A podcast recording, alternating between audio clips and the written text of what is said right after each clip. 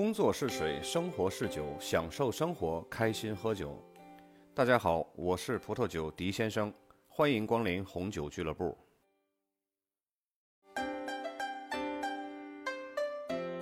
这两天啊，我一直在寻找素材，因为咱们几个爆款的美食呢都已经说过了，然后找来找去呢，就感觉处在咱们国家这个西南边陲啊，还有一个很神秘的地方，那就是云南。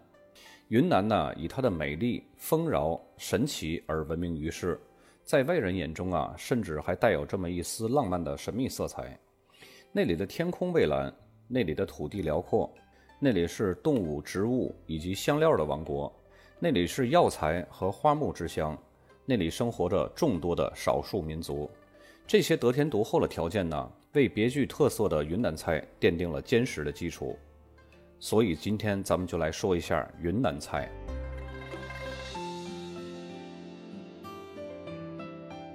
云南菜呢，也称为滇菜，主要是由三个地区的菜色组成。滇东北地区与四川、贵州接壤，它的烹调手法和菜肴的口味呢，较为类似于川菜。滇西南以及滇西地区呢，毗邻西藏、缅甸、老挝，而且少数民族众多，形成了风格各样的民族菜肴。滇南地区气候适宜，自然资源呢颇为丰富。自明代以来啊，经济文化发展的都是比较快的，是云南汉族菜的发源地。菌类、河鲜。牛干巴、放山鸡、当季蔬菜水果、奶酪、昆虫、野花、香茅草、薄荷，多种食材均可以入菜。蒸、炸、炖、烤、冲、腌，各种烹饪技法呢，制作出来截然不同的美味。云南菜选料非常广阔的，滋味的丰富呢，足以让人怦然心动。然而在配酒上却着实考验着我们的味蕾。当地人呢善酿米酒，米酒喝起来甘甜清香。酒精度很低，丝毫不影响食物的口感。而葡萄酒呢，本身已经颇具魅力了，如何才能和云南菜和谐共处，是尤其值得探讨的。菌类和黑皮诺的珠联璧合呢，或许早已是无懈可击了。而霞多丽、灰皮诺、梅洛、赤霞珠等常见的品种，又是否可以和多变的云南美食相匹配呢？今天呢，咱们就来盘一盘神秘而又浪漫的云南和云南菜。椒盐乳酪饼，乳饼呢是一种羊奶酪，据说是当年羌族人在云南地区迁徙繁衍时遗留并传承下来的游牧民族的食品。云南的乳饼是用新鲜的羊奶煮沸加酸点制的，凝固后呢压出水分，制成一到两公斤重的方块状。这种奶制品四周圆润，色泽白而带有奶油黄，表皮呢微有油渗出，质地细腻，奶香浓郁，无酸味儿。制好后很耐储藏，密封可半年不变质。当地人很爱用乳饼煎、蒸、煮、烤，吃法也是非常多样的。煎过之后吃的是乳酪饼的原味儿，它并不像西方的奶酪有那样的浓郁的酸味儿，只是带着淡淡的奶香，很容易入口。最著名的吃法当属火加乳酪，以乳饼切片与云腿肥瘦相间的薄片相加蒸熟。吃的是两种食材相辅相成的美味，非常适合澳大利亚南澳产区成熟度高的霞多丽。酒色呢是呈明亮的淡黄色，芬芳馥郁，融合了柑橘的甘美、酸橙和柚子的果香，略带有青椒的独特香气，口感清爽，酸度适宜，余味绵长。用它来搭配乳饼呢，会有非常宜人的回味儿，因为乳饼是奶制品。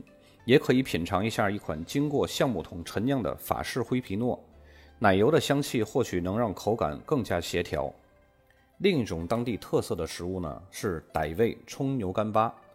云南地区人人喜欢吃牛干巴，这种腌制过的牛肉可以油炸、油淋、蒸、煮、烤、烧，甚至用来煮火锅，吃法可谓是多种多样。牛干巴的做法起源于云南地区的回族聚集地。据说云南的汉族是非常善于制作火腿和腊肉的，回族呢则腌得一手好干巴。后来这道美味啊，在云南是处处可见。傣族人最喜欢的做法呢是冲干巴，也叫做火烧干巴，是傣族的三大名菜之一，具有非常浓郁的民族风味儿。这道菜吃起来又香又辣，非常过瘾。如果你要是吃不了辣的话，也可以搭配着生菜一起吃，又可以增加了几分清爽。这种特色食物呢，非常适合搭配一款波尔多风格的干红。深红略带紫色的酒液呢，充满着红色和黑色水果的香气，略带辛辣，有松木的香气，还有香草的味道融合在内。搭配这道牛干巴的时候呢，可以把这道菜的浓郁的香料全部激发出来，尤其提升了薄荷的清香。滇西南以及滇西地区少数民族风味为主，善用各种浓郁的香料及香草，调料呢也比较倾向于用天然发酵的品种。所以菜品中大多有花香、果香和香料的这种奇香，也有很多菜品带着过瘾的辣味儿，让人食欲大增。少数民族菜肴的配酒上呢，确实有很多的尝试的空间。总的来说呢，芳香型的干白葡萄酒是个不错的选择。如果要是挑选红葡萄酒来搭配的话呢，单宁柔和的梅洛或者是新鲜的赤霞珠也都是不错的口感。云南菜和美食呢，品类非常多。如果全讲下来呢，可能需要几天几夜也讲不完。今天的节目呢，就像给大家打开了一扇云南菜的大门。如果有想更多了解云南菜的朋友呢，你可以私信我，反正我知道的也不多，大家可以共同探讨嘛。本期节目呢，咱们就到这儿，下一期咱们再见。